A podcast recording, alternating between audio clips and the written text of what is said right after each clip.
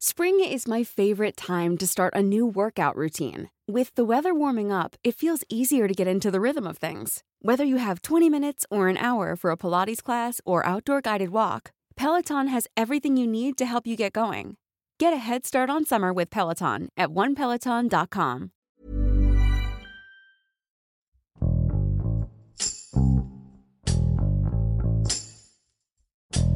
En los últimos días, las noticias de la Ciudad de México han girado en torno a las protestas feministas por el caso de violación y abusos por parte de la policía. Algunos están indignados por los actos de vandalismo que estas protestas desencadenaron. Otras personas piensan que la situación de violencia en la ciudad ha hecho que se tomen acciones más extremas para ponerle fin. Pero ambos casos buscan una misma solución. Piden a la jefa de gobierno, Claudia Sheinbaum, activar la alerta de género y justicia para las víctimas. Soy Hiroshi Takahashi y esto es Profundo.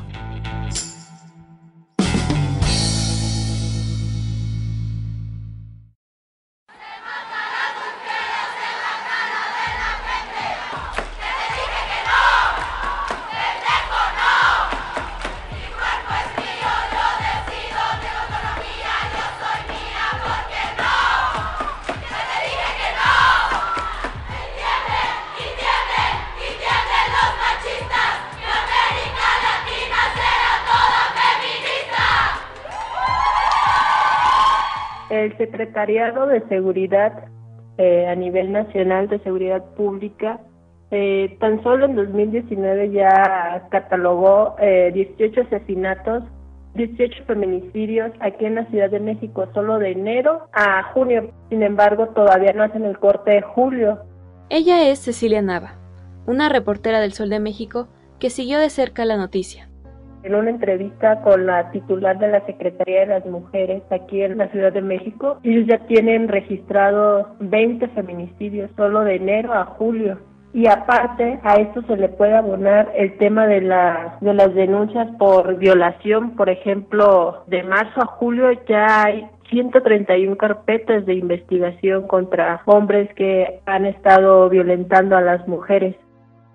La Ciudad de México viene con problemas muy fuertes en contra de las mujeres porque eh, hay que recordar que en 2017, en septiembre, distintas asociaciones civiles solicitaron una alerta de género para la Ciudad de México, porque se está dando que al menos tres mujeres están siendo asesinadas por mes aquí en la Ciudad de México y ante una falta de procuración de justicia, como ellos la califican, impunidad, pues era necesario que se diera la alerta de género.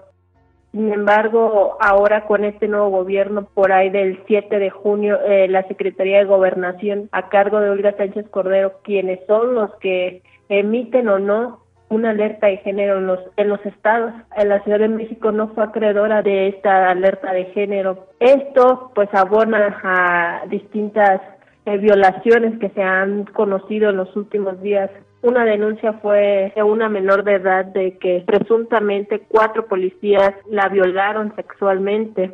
Después a los días también se conoce que en el archivo de fotografía un policía viola a una estudiante que realizaba sus prácticas ahí. La denuncia es de que la encierra en el baño y ahí la viola. Esto ha generado, como fue el lunes de esta semana, donde un grupo de mujeres se convocaron a estar al mediodía de este lunes frente a la Secretaría de Seguridad Pública. Ahí empezaron a exigir justicia, a llamar violadores, puercos, a los policías y esto es un ejemplo de la situación difícil y violenta que viven las mujeres en la Ciudad de México. Y estamos cansadas de que la violencia venga también por parte del Estado, de aquellos que deberían estar cuidando nuestra seguridad sean los primeros que nos amedretan y nos violan. Estamos hartas y estamos juntas y esto no se va a quedar así.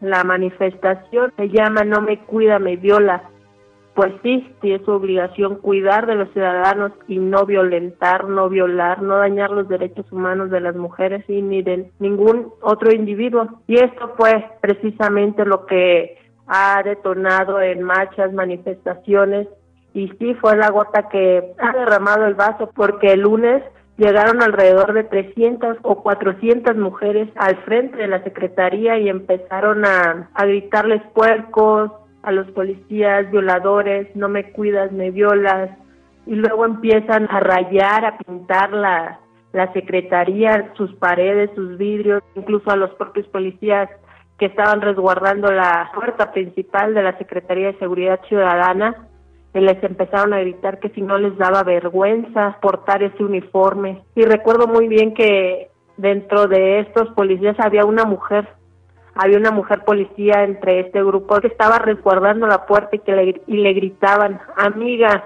amiga policía, ayúdanos, vente a marchar. Recuerdo que la mujer policía ni ningún gesto hacía en su rostro. Exigimos medidas, medidas integrales y estructurales que garanticen para esta joven y para todas las mujeres que estos crímenes no se sigan cometiendo. Fue creciendo el nivel de hartazgo de las mujeres, que fue lo que gritaban que ya estamos hartas, siempre nos dicen que va a haber seguridad, siempre nos dice que sí se va a investigar, pero una parte también muy importante que las orilló también a salir fue que desde alguna dependencia de gobierno se filtró información de esta menor, la carpeta de investigación que abrió la Procuraduría de esta menor donde denunció que cuatro policías la violaron. Esta filtración que generó algunos medios de comunicación publicaron hasta la dirección y el nombre de esta jovencita y esto también fue parte de lo que generó más enojo, más odio contra las autoridades de cómo era posible que eh, expusieran así la imagen de la jovencita. Y pues así fue cuando las mujeres, grupos de feministas empezaron a gritar justicia, a rayar las paredes, pues salió el secretario de Seguridad Ciudadana Jesús Horta Martínez. Él salió a decirles que pues no rayaran, porque eso ya era muy radical que mejor hablaran, pero pues entre eh, tanta gente, tantos medios de comunicación, los medios encapsularon al secretario de Seguridad Pública y ya no hubo modo eh, que él se acercara a las mujeres o que las mujeres se acercaran a él. Y entre que él les daba entrevista a los medios, entre que él le contestaba algunos comentarios que les gritaban al secretario, alguien, una mujer, le avienta a Diamantina Rosa. Yo estoy viendo aquí este, un clima muy este, radicalizado que la están insultando. Yo veo aquí que no hay voltea hacia la persona que lo llenó de diamantina y pues su enojo era claro. Vamos a garantizar la objetividad y Y eso genera que él diga pues aquí no hay diálogo y se regresa a su a su oficina pues las mujeres deciden marchar hacia la Procuraduría General de Justicia. Y ahí la situación se pone más fuerte, pues es la institución que está obligada a brindar justicia porque ellos son los policías de investigación, ellos son los que deben de dar con estas personas que agreden a las mujeres. Y pues ahí se notó el hartazgo total del grupo de feministas que están luchando para que la ciudad sea segura para caminar y pues donde ya se notó situación como que más fuerte fue cuando colgaron una cabeza de puerco en uno de los postes y al final de estas pintas entre varias personas, uno de ellos fue un hombre con un martillo y eso sí es muy notorio que fue un hombre. También mujeres pegaron patadas y lograron eh, derrumbar la puerta principal de la Procuraduría General de Justicia.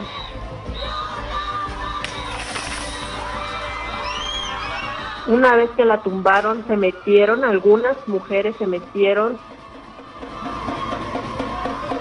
No son las únicas que les está fallando el gobierno, son unas de las consignas. Incluso recuerdo muy bien una chica que cuando tumbaron las puertas principales en la Procuraduría, ella traía un tambor, andaba vestida de negro y eh, con un altavoz se puso en el medio y empezó empezó a narrar cómo su papá la violaba y el miedo de, vivir con él porque pues ella vivía como en un hogar normal con sus familias e incluso platicó, por ejemplo, tenía que desayunar, comer y cenar como una familia normal sin poder decir nada porque pues ella ya no confiaba en las autoridades.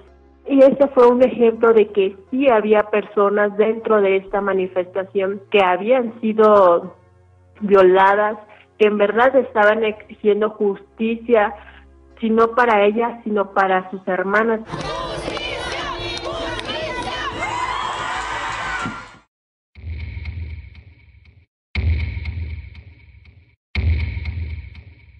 La jefa de gobierno, Claudia Sheinbaum Pardo, eh, convocó a los medios de comunicación a una rueda de prensa y en esta rueda de prensa la jefa de gobierno descalificó prácticamente toda la marcha, llamándolo como una provocación y no una protesta. Pero esto no fue una protesta, fue una provocación. Y a otro día que fue miércoles, nos anunciaron dos estrategias. Una de ellas es la dos mesas de trabajo con el objetivo de crear un plan de atención y sanción. La otra propuesta es se va a firmar un convenio con la con la UNAM, con el Centro de Estudios de Género, para que les den clases de perspectiva de género tanto a los policías preventivos, a los de la policía auxiliar y a los policías de investigación.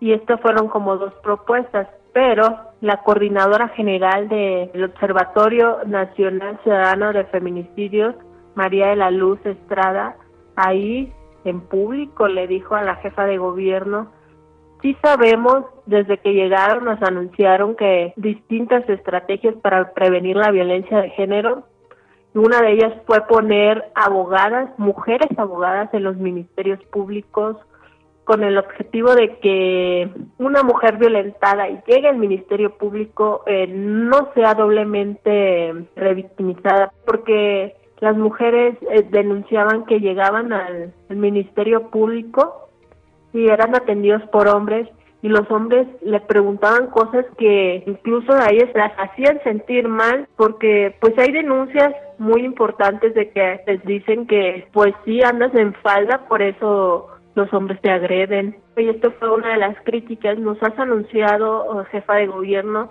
que pusiste a mujeres ahí, pero no sabemos en realidad si está funcionando o no, le dice. Yo creo que deberías de hacer una, una mesa técnica donde nos estén informando cuáles son los avances que tienes como gobierno con la idea de ir midiendo si en realidad está sirviendo o qué le podemos mejorar, porque nosotros como especialistas en atención de violencia de género te podemos ayudar. Prácticamente le están diciendo, permítenos ayudarte, ver si estás haciendo bien las cosas, ver por dónde puede ir el, rumbo mejor para las mujeres. Recuerdo cuando la Secretaría de Gobernación a cargo de Olga Sánchez Cordero eh, no brindó la alerta de género, sin embargo sí les da 17 recomendaciones al gobierno de la ciudad que debe ir siguiendo. Pero la crítica más fuerte que se les hizo a gobernación es que estas 17 recomendaciones eh, directamente solamente se le da al gobierno de la Ciudad de México, al gobierno de Claudia Sheinbaum Pardo, pero prácticamente no le piden nada a la Procuraduría General de Justicia, que es realmente donde la población exige justicia, porque si la Procuraduría no detiene a ninguno de estos feminicidas, pues es lo que está provocando la indignación, el hartazgo de que de qué me sirve que yo vaya a la procuraduría si en realidad son muy lentos, en realidad nunca detienen a nadie, en realidad mi agresor está en la calle. Esto es un grito para que escuchen que nosotras nos vamos a cuidar entre nosotras y que le estamos exigiendo al gobierno que nos tiene que cuidar, que sabemos cuáles son los abusos de las fuerzas. Ciertamente varios medios de comunicación se fueron más por la descalificación que le da la, la jefa de gobierno al llamarlo una provocación y no protesta. Eso es un ejemplo de, de una forma, yo creo, no adecuada llamar así un hartazgo de cierto grupo de población, pero pues a veces caemos en, lo meramente político. Recuerdo una de las preguntas que le hice a, la jefa de gobierno, pues usted lo llama provocación, pero allá afuera si hay mujeres que están siendo violadas, que están siendo acosadas, ¿qué se va a hacer? Y esta declaración de la jefa de gobierno, pues yo lo llamaría como un poquito lamentable recuerdo que una de las declaraciones de la jefa de gobierno que, que así no, o sea, violentando la puerta, eh, pintando las paredes, incluso una de las declaraciones dijo fue que se iban a levantar carpetas de investigación. Pues eso generó también coraje entre la población, porque dicen, llegamos de buena manera a pedirle las cosas, a hacer nuestras denuncias y nada pasa y al menos eh, generando protestas de la forma que sea, llamamos la atención del gobierno, de la población para que se unan y si eh, el gobierno no empieza a, dar resultados, que haya detenciones, porque el año pasado el 25% de las carpetas de investigación de feminicidios no hubo detenidos, muy pocos detenidos es lo que declaraba el Observatorio Ciudadano. Estamos cansadas. Si no hacemos ruido, ¿cómo nos van a escuchar? Si no rompemos, si no rayamos, van a seguir muriendo. ¿Qué hacemos? Yo no quiero ser la próxima.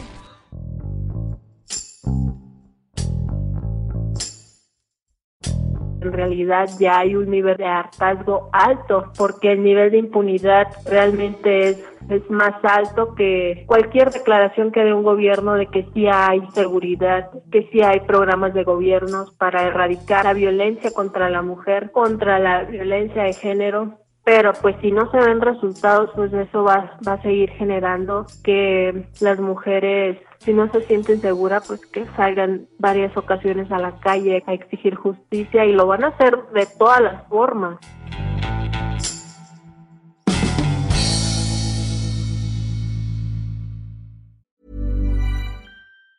If you thought the only way to get a more defined jawline with natural looking results was through surgery, think again. Juvederm Volux XC is a non surgical injectable gel filler that improves moderate to severe loss of jawline definition and can help you achieve natural looking results with little downtime. Even better, this improved definition lasts up to one year with optimal treatment. No maintenance required. Improve jawline definition for a smooth, sculpted look with Juvederm Volux XC. For important safety information and to find a licensed specialist, visit juvederm.com. That's J U V E D E R M.com. Not for people with severe allergic reactions, allergies to lidocaine, or the proteins used in Juvederm. Common side effects include injection site redness, swelling, pain, tenderness, firmness, lumps, bumps, bruising, discoloration, or itching. There's a risk of unintentional injection into a blood vessel, which can cause vision abnormalities, blindness, stroke, temporary scabs, or scarring. Talk to a licensed specialist to find out if it's right for you.